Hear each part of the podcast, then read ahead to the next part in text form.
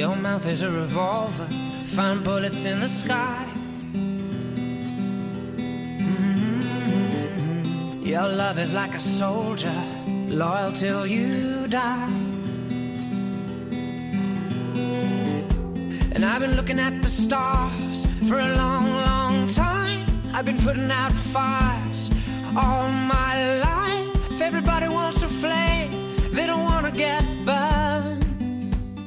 Comienza Mirada de Apóstol, un programa dirigido por el padre Miguel Segura.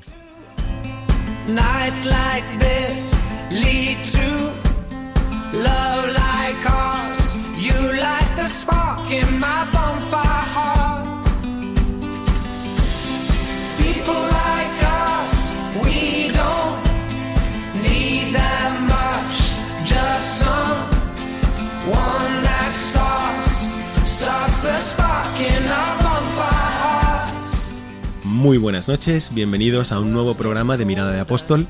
El domingo, todavía es domingo, el día que empezó todo, el día en que Jesucristo resucitó y el día también de Pentecostés en que los apóstoles recibieron la gracia de lanzarse por todo el mundo a contar su experiencia del amor de Dios en Cristo, el día de Pentecostés. Hoy también es domingo y tenemos con nosotros a unas invitadas que van a compartir con nosotros su experiencia, quedaos porque va a ser muy interesante, de, de un apostolado muy hermoso, eh, muy importante, por el cual todos nosotros en algún momento pasaremos o tendremos la ocasión de colaborar.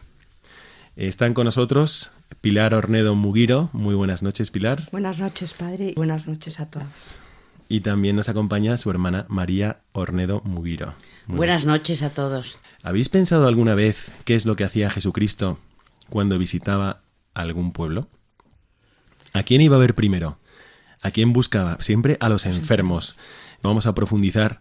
Bueno, ¿y qué tiene que hacer un cristiano cuando se encuentra con una persona que está enferma o con una persona que está al final de su vida?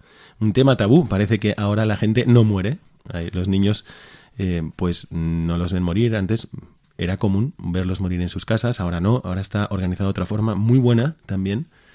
Pero que no se vea no quita la realidad. ¿Quién de nosotros no ha tenido un familiar, a lo mejor nuestra madre, nuestro abuelo, eh, una persona cercana, un hermano quizás, al que ha tenido que acompañar en la fase terminal de su vida?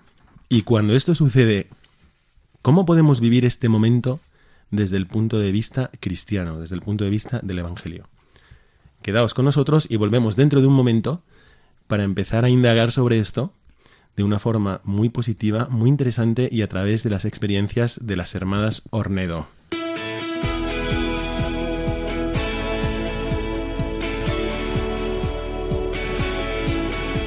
Mirada al presente.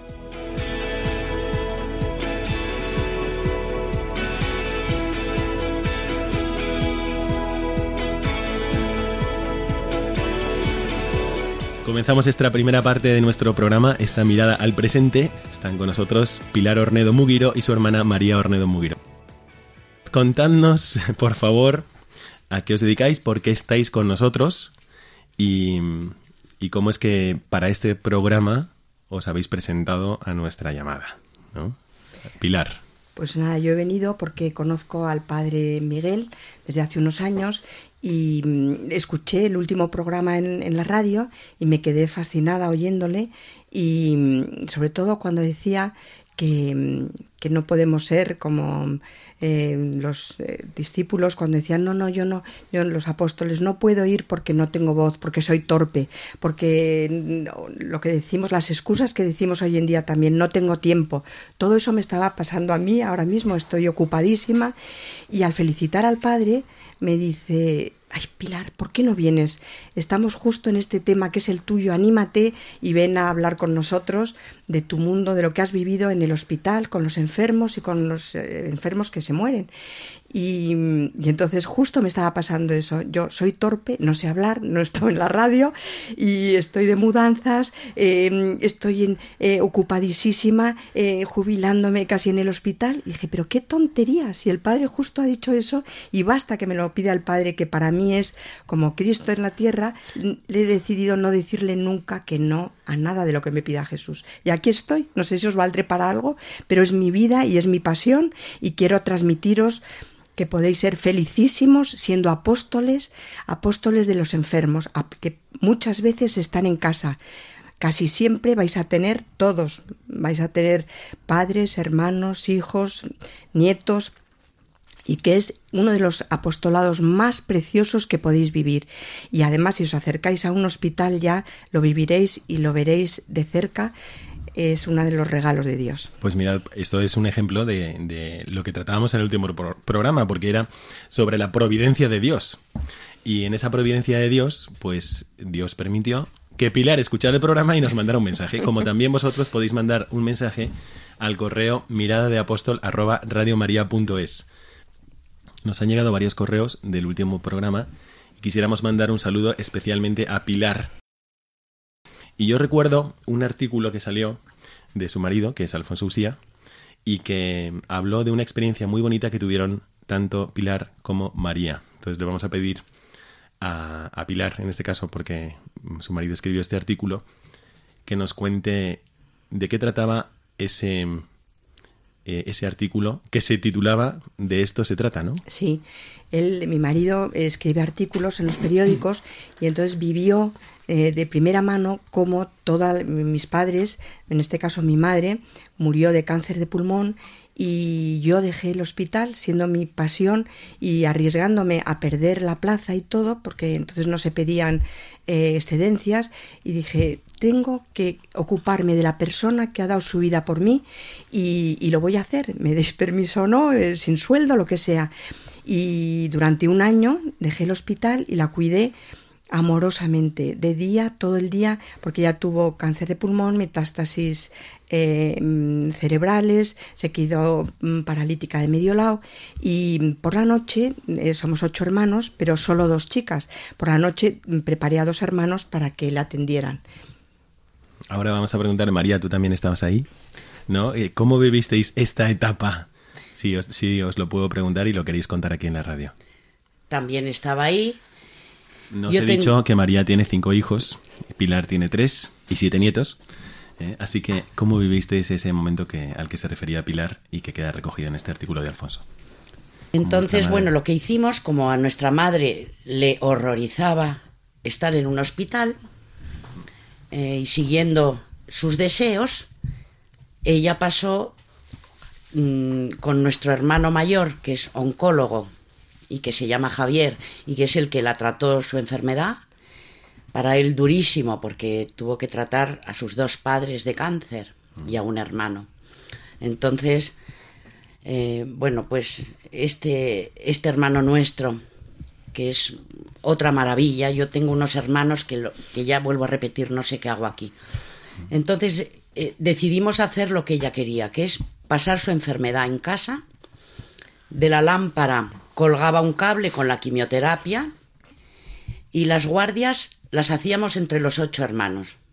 Javier y Pilar nos dejaban todo lo que teníamos que hacer en nuestros turnos de guardia y así pudimos hacer los cuatro meses últimos de su vida, que ella estaba en coma, las guardias entre todos, uno de 12 a 4 de la mañana, otro de 4 a 8 y así sucesivamente, otro por la mañana, otro por la tarde y así cubrimos todas las guardias y tuvimos la suerte de poder estar muy cerca de ella. Pienso que hay oyentes, muchas personas que he encontrado en mi vida, que simplemente escuchar hablar de este tema, la enfermedad, la enfermedad, qué horror. Y, uy, y además si es una enfermedad terminal, qué espanto, que no quiero dedicar tiempo, voy a cambiar eh, de canal ahora mismo, voy a cambiar la radio. Pero a mí me gustaría, Pilar, que nos contaras un poco cómo ves tú esto y me parece que puede ser de mucho provecho porque cuando estábamos hablando para hacer ese programa, me quedo admirado también de, de cómo se puede vivir esta situación que es humana y que no podemos ignorar que es humana, que mm, Dios no lo quiera, pero pues, en sus misteriosos designios me puede pasar a mí, a ti, a cualquiera, o puede suceder en nuestra familia. Entonces, ¿cómo tratar y cómo ver esta relación con el enfermo, Pilar? ¿Cuál es tu experiencia? ¿Y qué aconsejarías también a quienes sienten que Uy, ¿de qué es el programa de hoy? Mm, pues mira, de mm, cómo atender a los que tienen cuidados paliativos. Ay, no, no, no, no. No quiero saber de esto. Me, me aterra pensarlo, ¿no? Mm. ¿Qué aconsejarías? Pues yo creo que no hay que tenerle miedo porque todo es natural en la vida. Y entonces eh, es un proceso, lo único que hay que hacer es tener un corazón que acoja y humanizar los últimos días o meses o, semanas o años, lo que sea, y escucharles, eh, acompañarles y cuidarles hasta el final. Entonces es el momento cuando la medicina muchas veces ya no puede hacer nada, nosotros podemos hacer muchísimo. Cuando no le has tenido la oportunidad de dedicarle tu tiempo a tus familiares, ahora lo puedes hacer. Y, por eso es como un regalo, es uno de los apostolados más preciosos que yo encuentro, porque es em, tener encuentros con las personas, em, tener escucha, eh, ser el apóstol de la alegría. Em, y sobre todo, con que te pongas al lado, no tienes que decir nada, simplemente es estar estar con la persona que tú más quieres y que lo único que necesita es tu compañía, no tienes que dar lecciones. El, paciente no quiere que le, le des lecciones, quiere que le escuches y que estés. Y entonces va a ser una historia insuperable de amor, va a ser una belleza el poder estar a su lado y para él y para ti. Yo recuerdo como lo más bello de mi vida el haber cuidado a mi madre y a mi hermano y a todos los enfermos que han pasado a ser mm, como parte mía. Si hay algún oyente que se está incorporando ahora al programa, pues os recuerdo que se está hablando Pilar Ornedo, que está siendo, lleva siendo enfermera desde los 17 años. Y ahora tiene sus, tres hijos y sus siete nietos. Así que sabe de lo que nos está hablando y, y es una forma de enfocar la enfermedad de un ser querido de otra manera y que, que efectivamente es una oportunidad que Dios nos da para mostrar nuestro lado más parecido al de Cristo que siempre buscaba a los enfermos y trataba de, de ayudarles a superar esos momentos con su presencia. A veces, no siempre Jesucristo curó a todo el mundo y si pensamos en el momento de la cruz, pues no es que quitó el dolor al buen ladrón, por ejemplo, pero lo trajo un consuelo insuperable. Y estaba, no eliminó el sufrimiento, pero lo llenó de su presencia. Lo que nos estaba contando Pilar. Bueno, y entonces, a ver, cuéntanos, tú puedes entender a las personas que piensan en esto y dicen, qué horror, ¿no? cuanto más lejos mejor, no quiero saber de esto y que haya, ¿sabes? Otros que se ocupen de, atender a los enfermos. Yo creo que les entiendo porque muchas veces te da miedo el sufrimiento, te da miedo la cruz, te da miedo el que sufra esa persona y el pasarlo mal e, ella y tú. Pero yo creo que te tienes que olvidar de ti y tienes que centrarte en la persona que tienes delante, a la que vas a cuidar. Y al no pensar en ti, sino en ella, rodearle de cariño, pues ya no empiezas a, pensar en ti, sino que a ver qué necesita. y cuando tú te das a ti mismo y pues eres mucho más feliz que si eres egoísta y estás pensando en ti. O sea, esto es un, un apostolado de entregarse y, de, de, pensar en el otro y, es lo que hacemos en el hospital. Por ejemplo, escuchar, mirar, acoger. Em, él tiene miedo, tiene, está sufriendo. Pues escúchale y si te quiere hablar, puedes atenderle. Lo que más me importa al principio me importaba eh, las medicinas, el diagnosticar las enfermedades, luego el sufrimiento y luego el acercarles a Dios porque yo tuve una conversión en la mitad de mi vida y comprendí que ese tesoro se lo tenía que dar a los demás. Y a veces yo creo que tienen miedo porque no conocen la ternura de Dios, porque no conocen que les está esperando con los brazos abiertos y tienen un miedo a lo desconocido.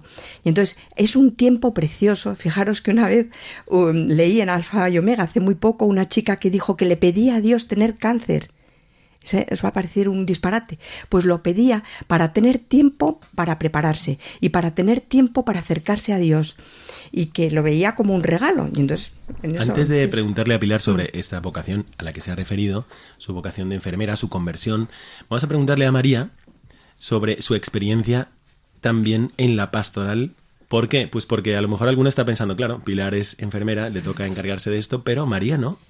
Y sin embargo, María, cuéntanos tu experiencia en la pastoral con los enfermos. Bueno, yo ahora mismo estoy en el, en el hospital clínico. Pero eres enfermera, No soy nada. Soy ama de casa, tengo estudios de teología, tengo cinco hijos, estoy en un programa en Radio María de Historia de la Iglesia, que algunos a lo mejor me padecéis, de los que están escuchando, con Alberto Bárcena y con Carmen, mi hija. Y bueno, la verdad es que después de tener dos hermanos como los que estáis viendo, mi hermana Pilar y mi hermano médico, a pesar de eso yo nunca había estado en contacto directo en un hospital con un enfermo. Y gracias a que soy adoradora y que hago oración, unas adoradoras me dijeron, ¿por qué no te vienes al clínico? Yo había estado de voluntaria en otro hospital antes, pero bueno, como vamos a lo del clínico, pues... ¿Al clínico de Madrid? De Madrid, Hospital Clínico San Carlos.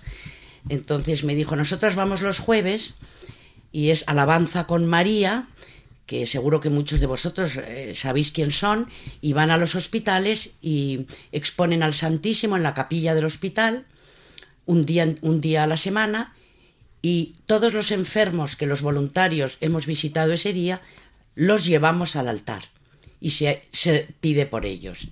Y es impresionante ver, de verdad, todo lo que está pasando con esta adoración.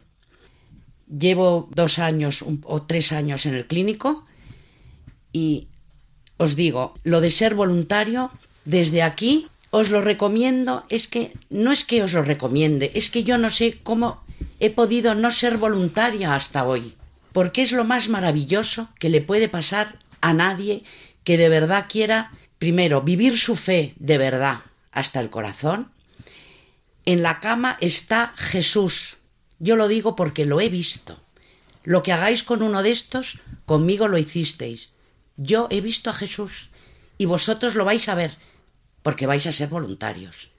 Me gustaría desde aquí por favor, animar a los hospitales a que acojan voluntarios. En el clínico está el padre Iñaki, padre Gaetán, el padre Javier Alonso, el padre Juan. Hay una capellanía con un servicio de 24 horas de capellanes. Somos 55 voluntarios permanentes entre religiosos, seminaristas, ministros de la Eucaristía, algunos pueden llevar la comunión. Estamos llegando a 900 camas. También hay 150 voluntarios de colegios mayores. Y aquí voy a decir algo que nos contó el padre Javier Alonso que dijo un joven. Estos chicos que vienen a Madrid a estudiar y que están en colegios mayores, eh, uno de ellos que empezó a ser voluntario del clínico, le dice un día al padre Javier Alonso, Padre, es que no entiendo nada. Me habían dicho que cómo podía ser voluntario de gente que se va a morir, de gente que está muy enferma, que eso no es vida. Y después de unos meses aquí, padre, le digo, pero ¿cómo que no es vida? He encontrado la vida en estos enfermos. Hay otra persona que me dijo, María, todas mis heridas me las han curado los enfermos. Fíjate. He venido llena de dolor y nunca pensé que dándome a los demás iba a encontrar la curación de todas mis heridas. Yo os animo porque de verdad os lo digo, es algo impresionante, es una maravilla. Pues tenemos que recordarlo a, nuestros oyentes porque, como veis, no es que a María por una parte, le sobraba tiempo y entonces pues es la única que está... 55 voluntarios.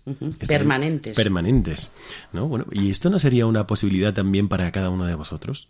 ¿No podríamos acercarnos al hospital, a la clínica, ofrecernos, acercarnos a, la, a la pastoral de los enfermos en cada diócesis para decir, oiga, yo pudiera, a lo mejor podría echar una mano aquí? Es una posibilidad muy real porque es, una, es una realidad humana la enfermedad y es una realidad humana que la vida también acaba. Así que hay que acompañar en todos los momentos de la vida, también cuando está terminándose. ¿no? Bueno, vamos a volver entonces a esta, esta experiencia de Pilar. ¿Y cómo nos hablarías tú de tu vocación de enfermera? Porque también, pues habrá quien nos esté escuchando que haya tenido esta profesión o estos estudios o los quiera hacer. ¿Cuál es tu experiencia, Pilar? Pues nada, yo a los 17 años decía, ¿para qué valgo? ¿Para qué? Y entonces, mm, pues notaba como una llamada interior para vivir mi vida ejerciendo una tarea yo solo sé cuidar a mis hermanos, yo no sirvo para estudiar, pensaba, me encantaba la medicina, pensé que no.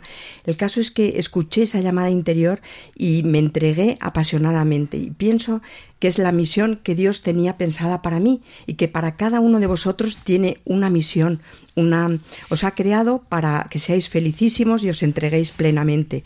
Todos buscamos nuestro sitio en la vida y si la encontramos seremos el sentido de nuestra vida radica en encontrar eso, tu vocación, tu camino, será tu felicidad.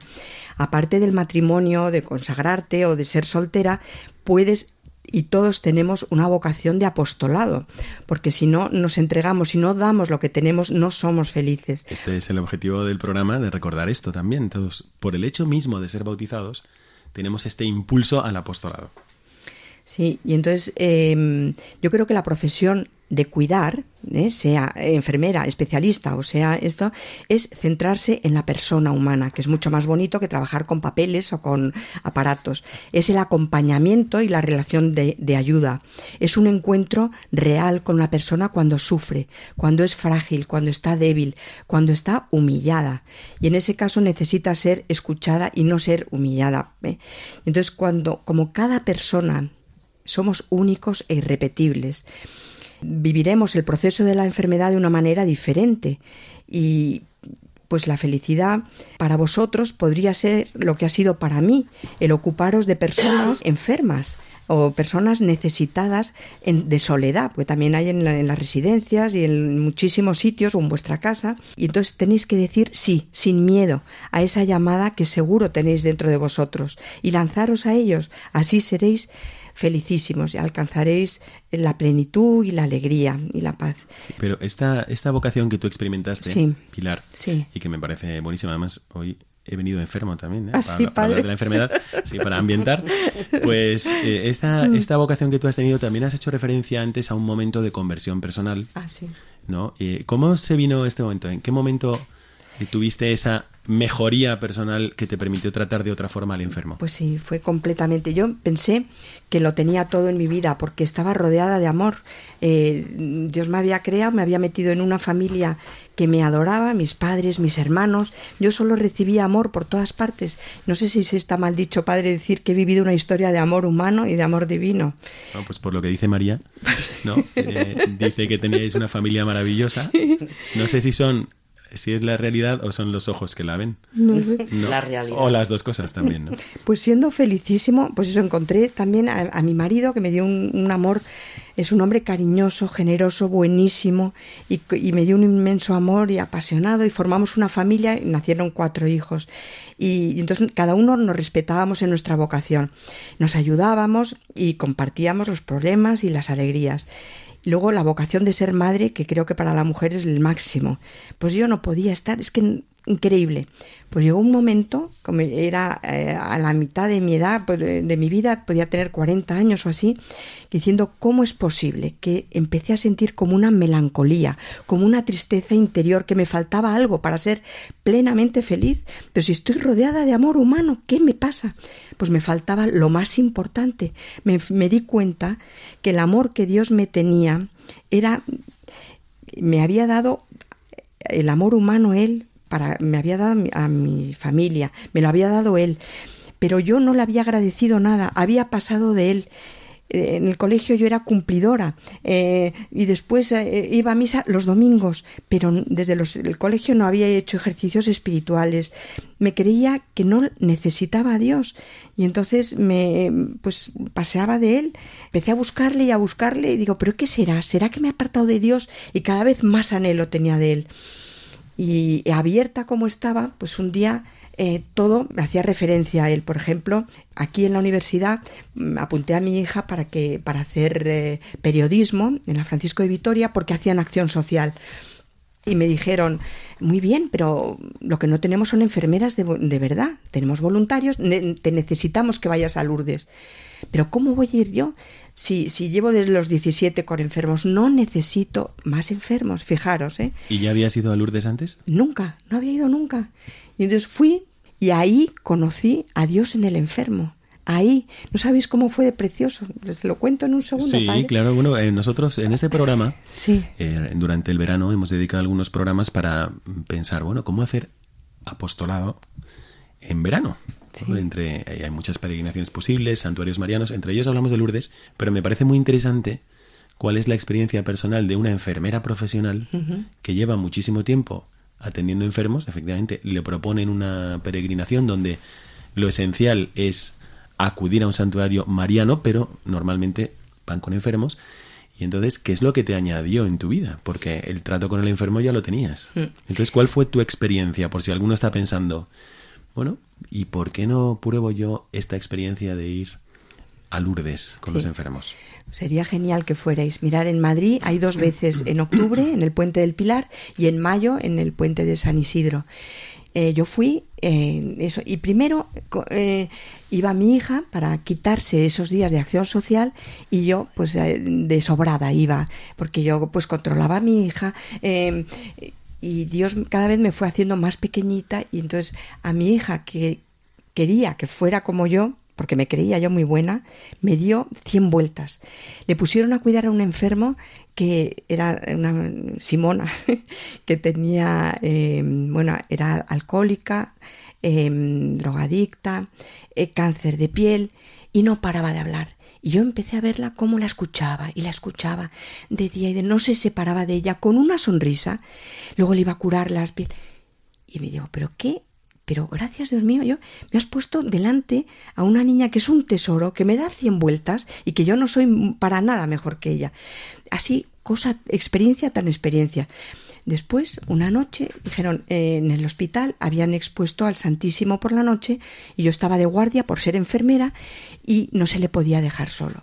Pues dije, a ver, ¿quiénes vais a ir a estar con Jesús?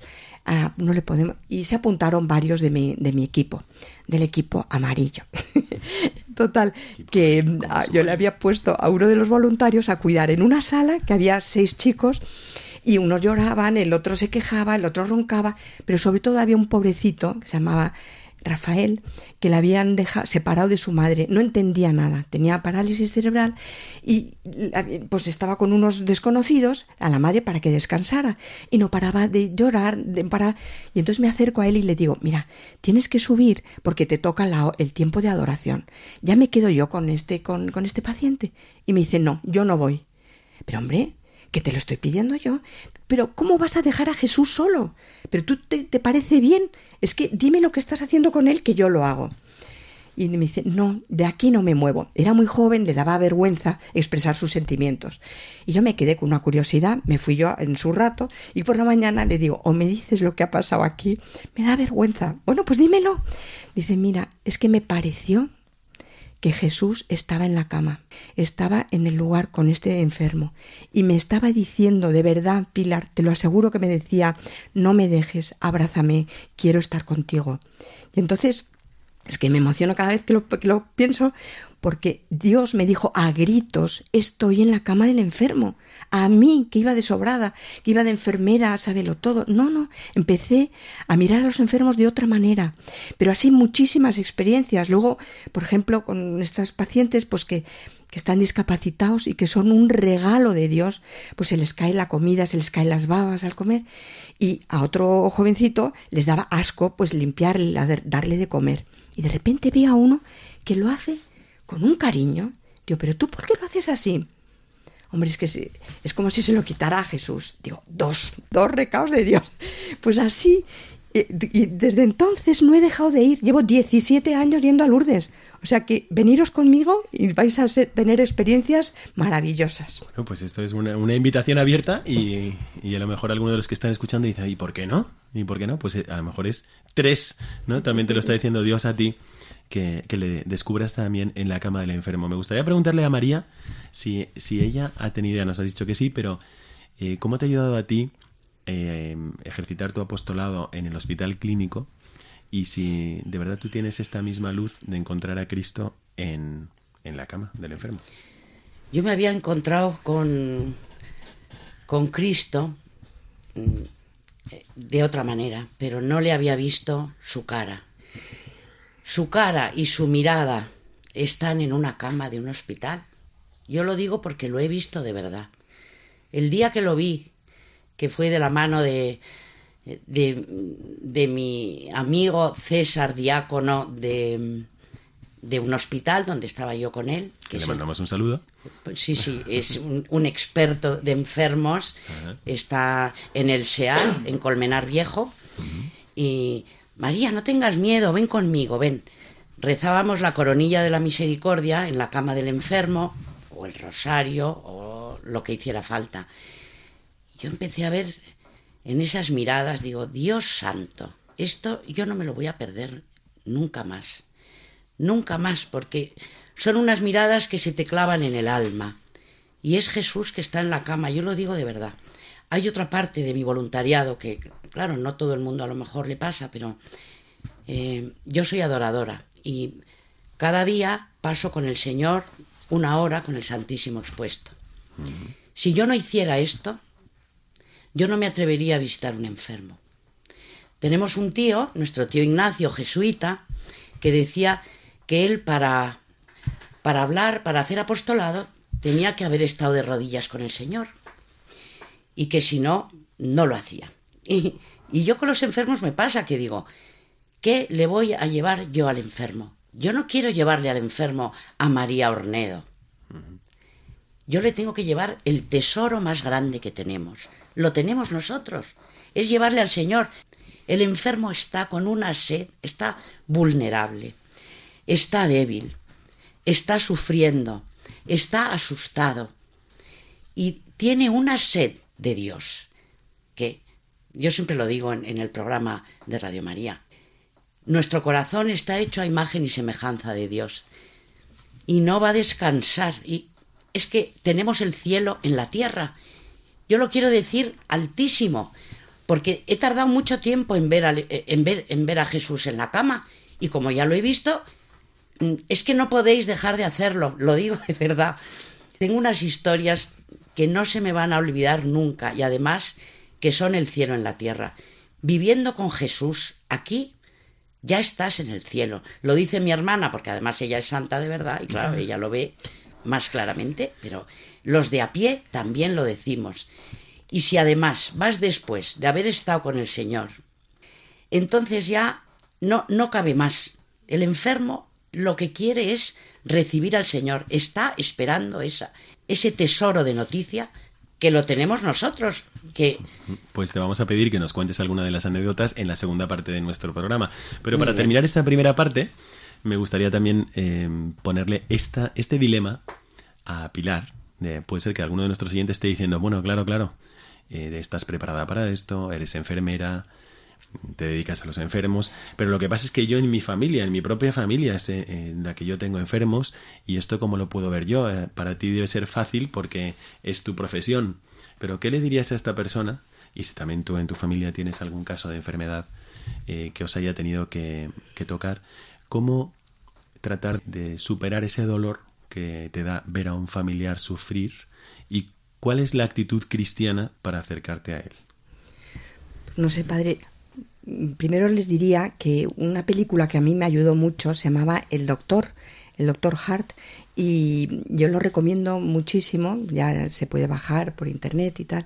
Era un profesor, un cirujano cardíaco, que estaba, bueno, sabía todo, un éxito bestial, iba de, de sobrado, digamos, de, de que no necesitaba a los pacientes ni nada.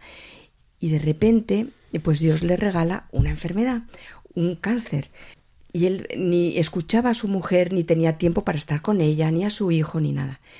Y, le llega esta enfermedad y entonces empieza a ponerse a padecer lo que un paciente pasa que es el miedo, es que el que no te hagan caso, son las esperas, es el que, pues, el, mm, en el hospital o en la cama, el que no se den cuenta de lo que te está pasando. Que él no lo veía. Él no lo veía para nada, para nada muchas veces el sufrimiento, y bueno, yo lo he comprobado en mí misma, es un, eh, uno de los mayores regalos que te pueda dar Dios. Increíble. te acercas muchísimo a Él. Tienes que explicarlo porque si alguien acaba de conectar ahora mismo con nosotros en la radio y escucha el sufrimiento es un regalo, ¿qué va a pensar? Entonces tienes que explicárnoslo un poco más. Pues eh, no sé.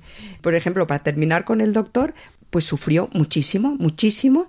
Le operaron, casi se muere y vio lo que era estar enfermo y ponerse en el lugar del paciente. Se humanizó, le ayudó a madurar y vuelve al hospital mm, encantado y cambia totalmente su actitud. Entonces dice a todos los estudiantes de medicina, tomar una bata, desnudaros, que me ponga yo esto les quedaba cortas, eh, una humillación, como em, y ahora vais a poner aquí los nombres, vuestros nombres, y vais a estar durante dos días en la cama del hospital, y vais a comer la comida del hospital, y vais a, a, padecer lo que ellos padecen, las pruebas, las, los escáneres, las resonancias, las lavativas, todo.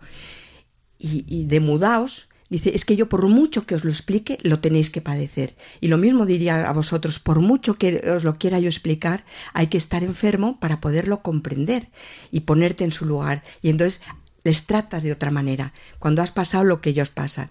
En mi vida, eh, pues gracias a Dios, eh, ha, sido, Dios me ha regalado pues muchísima oscuridad y muchísimo amor, como os decía antes, pero el sufrimiento yo creo que me ha acercado muchísimo a Dios, porque entonces te agarras a Él, creces, y ahora, pues ahora mismo eh, mi marido está con una enfermedad muy seria, muy importante. le vamos a encomendar mucho. Sí, por favor, os lo pido a todos, ¿eh? Así veréis.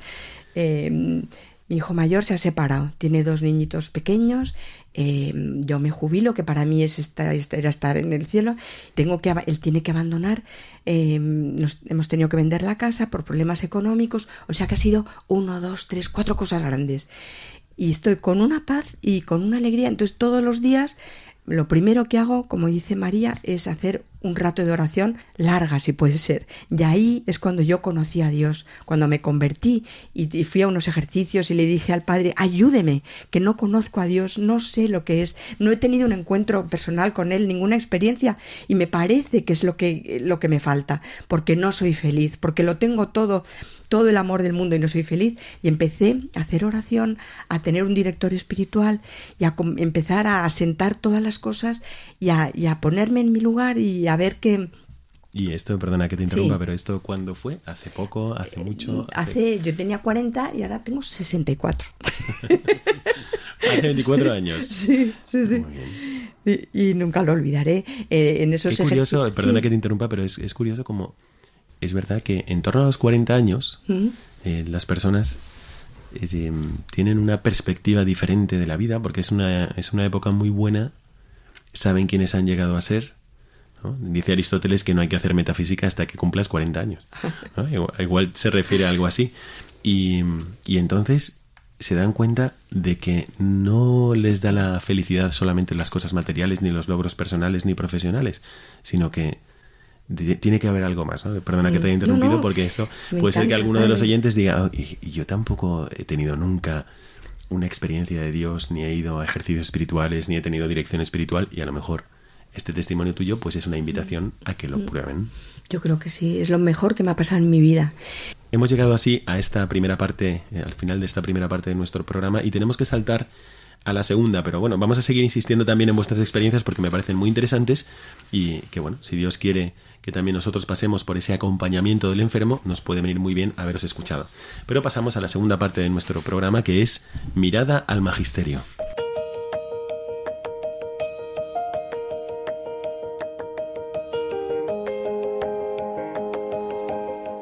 Mirada al Magisterio.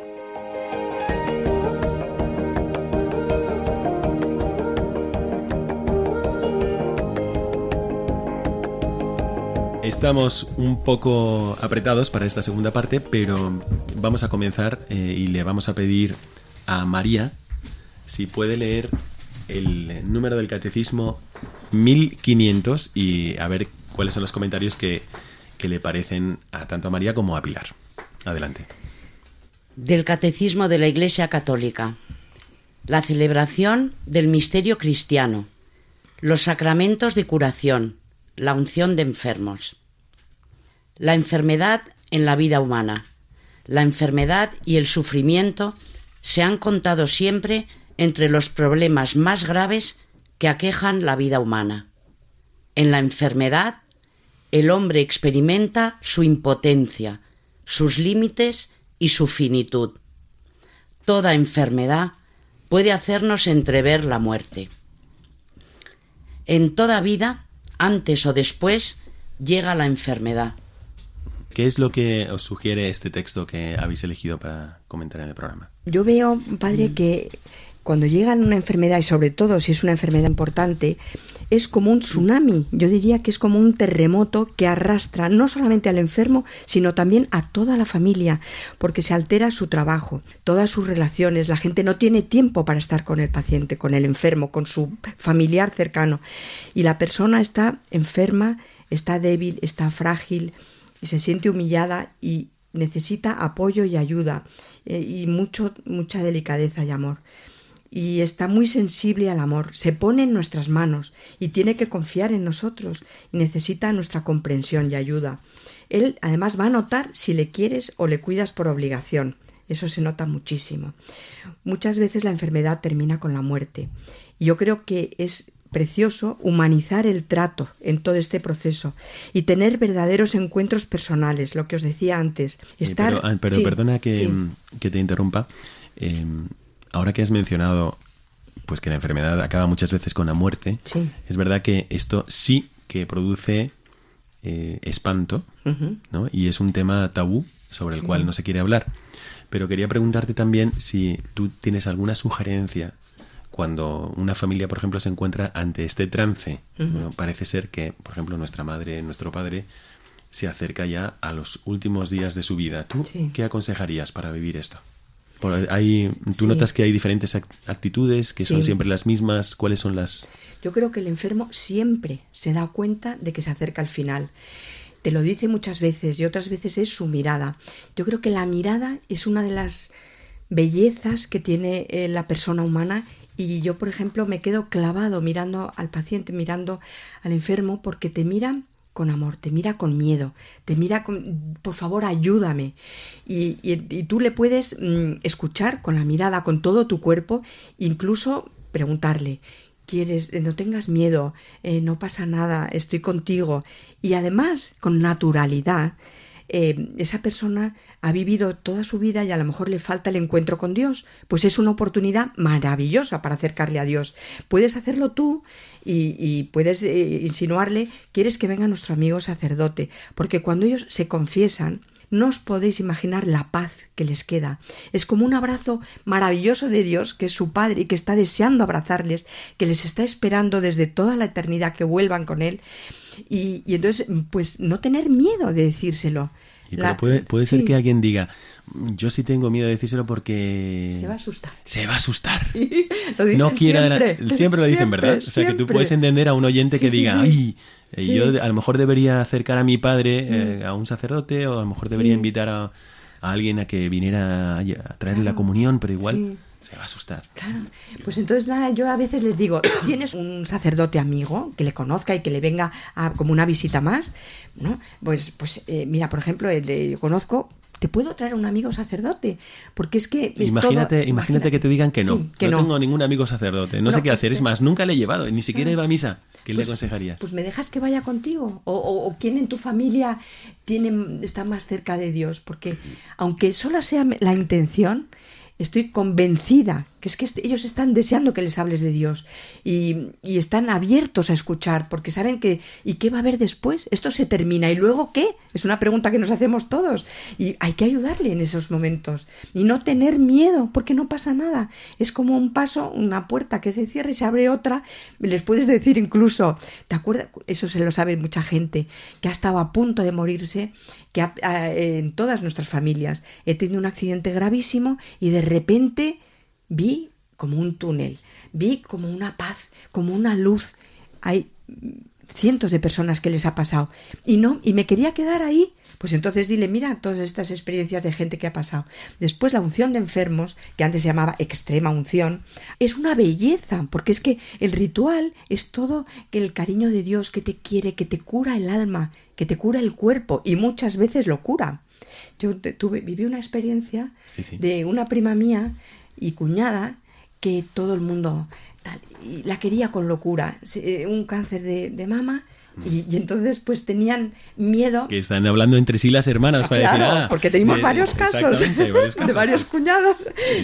Y entonces pues le dije, eh, María, te quiero con locura y tú lo sabes. Estás en un momento muy... Dice, sí, Piles, lo sé. No, no te, ellos lo saben. Digo, pues te quiero llevar a, un sacerdote que, te, le quiero muchísimo y que te, y va a ayudar. Ahora al final vas a hablar con él, le vas a contar toda tu vida, si quieres, porque yo te aseguro que la paz que vas a recibir, la bendición de Dios, no hace falta que digáis unción de enfermos, la bendición de Dios, y además te puede llevar al Señor, y te pasas un rato con Él, con la comunión, es en las tres cosas. Y, me dijo, me lo voy a pensar. Y al día siguiente me dice, adelante.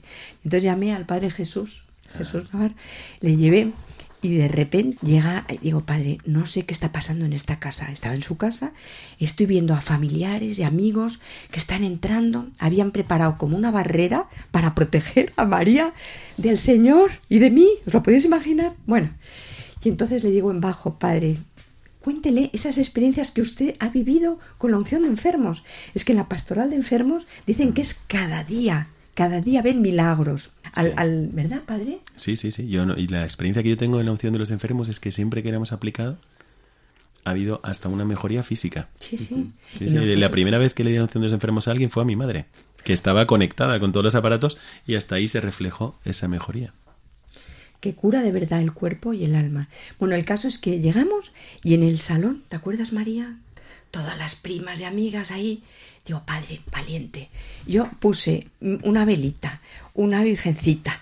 Digo, padre, cuénteles cómo hizo en Lourdes, porque este sacerdote había venido conmigo a Lourdes y les contó sus experiencias y empezó a contar que en la UBI una persona que se estaba prácticamente muerta le, da la unción de enfermos, era una escritora y de repente que se cura, que se cura totalmente y se emocionan y empiezan a decir todas, yo quiero la unción, y yo también, y yo digo, no, se la ha traído a María.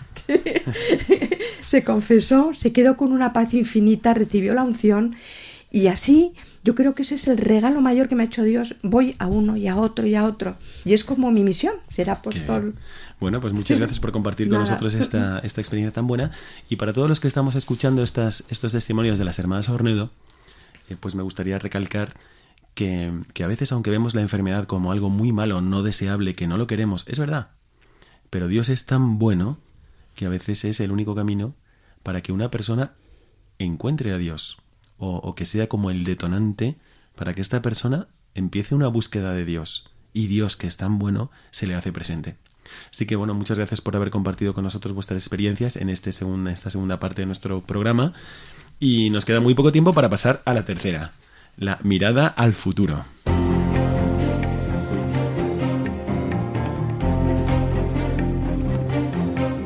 mirada al futuro.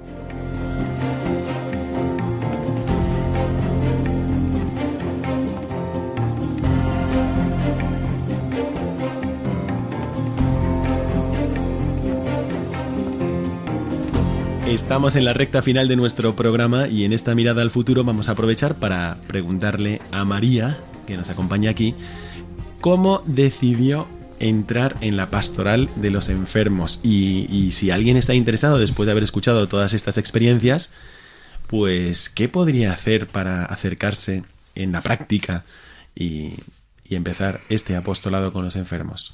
María. La pastoral de la salud es la que lleva toda la enfermedad y todo los, el voluntariado, etcétera. En cada hospital, bueno, en algunos no hay voluntariado yo antes lo he dicho, por favor, que nos acepten a los voluntarios. El hospital cambia y lo puede decir. Hace poco han recibido los voluntarios del clínico por parte del hospital una especie de agradecimiento, una, un homenaje y tal por la maravilla que hacen los voluntarios allí, pero es que en muchos otros hospitales a veces no dejan entrar a los voluntarios. Bueno, yo sé del clínico que ahí desde luego podéis ir que seréis recibidos, como dice el padre Iñaki, con alfombra roja. Ahí cada voluntario que llega es atendido de arriba abajo, o sea, es que le abren la puerta. ¡Qué maravilla! Y de verdad que yo lo recomiendo muchísimo. Decía antes Pili lo del el dolor. Yo creo que Dios tiene una manera de encontrarse con el hombre y es muchísimas veces o casi siempre en el desierto del dolor, de la soledad, del sufrimiento. Y yo creo, conmigo también se ha encontrado ahí muchísimas veces. Yo de verdad digo que no os lo perdáis porque me he perdido muchos años sin, sin hacer esto. Mi hermana lleva desde los 17. De verdad, empezar ya, los jóvenes sobre todo. Hay una cantidad de jóvenes que no sabéis qué plan más maravilloso y todos dicen que no se lo perderían por nada. Yo, si me permitís, si me permitís comentar una experiencia personal, em, estuve yendo durante muchos días, y coincidí también con Pilar, al Hospital Niño Jesús de aquí de Madrid para la operación de Milagrosa y me admiraba la buena coordinación de los voluntarios, el bien tan grande que hacían entre los niños y además el bien tan grande que se llevaban ellos. ¿no? realmente era extraordinario. Así que si alguno lo está pensando, bueno. Pero quería preguntar, en la práctica, ¿qué hiciste? ¿Llegó un día, lo marcaste en el calendario, levantaste el teléfono, alguien te invitó? ¿Cómo fue, María? Pues eh, no sé quién decía que no hay casualidades que son diosalidades. Primera vez que vi un enfermo fuera de mi familia o de mis hermanos fue porque una amiga mía eh, eh, en una comida me dice que, que, bueno, me tengo que ir porque soy voluntaria en un hospital. Y digo, ¿cómo es eso? Ah, pues si quieres le pregunto al diácono si te puedes venir, que era Entonces fue una invitación. Una invitación. Y bueno, llegué allí. Eh, yo estuve allí un tiempo, me parece que también fueron dos años. El tiempo que estuve entre un hospital y otro, estuve enferma, de verdad, enferma de lo que echaba de menos al enfermo. Una vez que conoces lo que es mm, eh, dedicarte a un enfermo, no puedes vivir sin eso. Y además pensé, María, ¿qué te creías? ¿Que esto era un derecho que tú tenías de visitar enfermos? Esto era un regalo del cielo. Y ahora, este tiempo que no tienes, ahí es cuando te das cuenta que te falta. Esto, y cuando lo volví a tener dije, menos mal que, que, el Señor me vuelve a hacer este regalo, porque ya no vas a poder vivir sin eso. Y además vas a aprender tanto, porque es el enfermo el que de verdad te enseña. Cada enfermo es diferente y cada, cada uno tiene su historia. Pues tenemos que ir aterrizando en el programa y vamos a pedirle a Pilar que nos dé algún consejo desde el punto de vista apostólico. Tenemos dos minutos, pero ¿qué recomendarías a un chico, a una chica, a una madre de familia Em, a una persona que, ahora mismo tiene tiempo por lo que sea em, y que ha decidido, bueno, voy a probar qué es esto de la pastoral de la salud. ¿Qué actitudes de alma, qué, mm, eso, pues qué, qué punto de vista, con qué punto de vista afrontar este posible apostolado? Pues yo, padre, lo miraría desde un punto de vista espiritual, porque para mí es un encuentro, como ha dicho también María, que Jesús es con el que te vas a encontrar. Entonces es un doble regalo porque se mete en la cama del enfermo. Entonces yo tendría dos actitudes, el ser activa y contemplativa en la oración, como muy bien ha dicho María, porque primero hay que ir a misa o tener un rato de oración cada día y ahí de verdad que Jesús habla. Y Él te va a decir, esto quiero de ti, decirle, estoy ahora con un tiempo libre, ¿qué quieres que haga? Y Él sabe cómo eres tú, te conoce mejor que a ti misma, te ha creado y sabe cómo lo que puedes, lo que no puedes, y entonces te puede insinuar, ve, acércate, seguro que te llama alguien, o tú buscas, o tú llamas, o a nosotros nos podéis llamar. Y entonces te acercas y lo pruebas. Pero como lo pruebas, engancha, como engancha Lourdes, como engancha los hospitales, como engancha cualquier relación personal, porque ahí está Jesús escondido en cada persona. Y si además está humillado y si está sufriendo y si te está eh, requiriendo que le escuches y que le mires, pues Él te va a mirar con un amor que no te lo puedes imaginar y sales felicísima y sales llena de paz y de amor. Bueno, pues muchísimas gracias por haber compartido con nosotros vuestras experiencias, vuestros consejos, vuestras motivaciones y vuestras invitaciones, porque ahora yo creo que se va a llenar la pastoral de la salud de todas las diócesis de España gracias a vuestras invitaciones. ¿eh? Y desde aquí, pues un servidor, el Padre Miguel Segura, os manda a todos la bendición sacerdotal, pero especialmente hoy dedicada a todos los voluntarios de la pastoral de la salud. Que Dios os está dando una gracia muy especial. Felicidades por haber correspondido y desde aquí, para todos, que Dios os bendiga.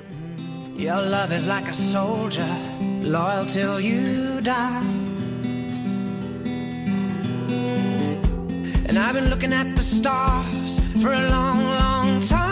I've been putting out fires all my life. Everybody wants to flame, they don't want to get burned. Acaban de escuchar el programa Mirada de Apóstol dirigido por el padre Miguel Segura. Nights like